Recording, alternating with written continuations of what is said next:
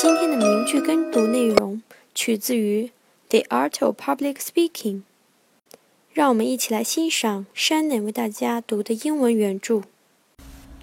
Longfellow said, "A single conversation across the table with a wise man is better than ten years' study of books." 在今天的句子中，需要注意的第一个单词 "Longfellow"，朗费罗指的是一个人。第二个 "single"。单一的、唯一的、一次。第三个，conversation，谈话、交谈。wise，智慧的、聪明的。在句子结构方面，这个句子中有一个比较。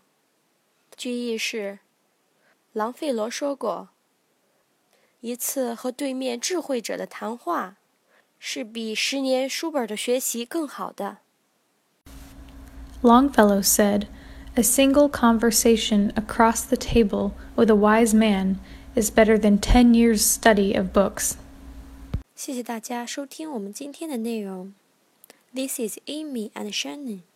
如果喜欢我们的内容，请把我们的微信公众号“智野英语”推荐给您的好友。Thank you. Have a nice day.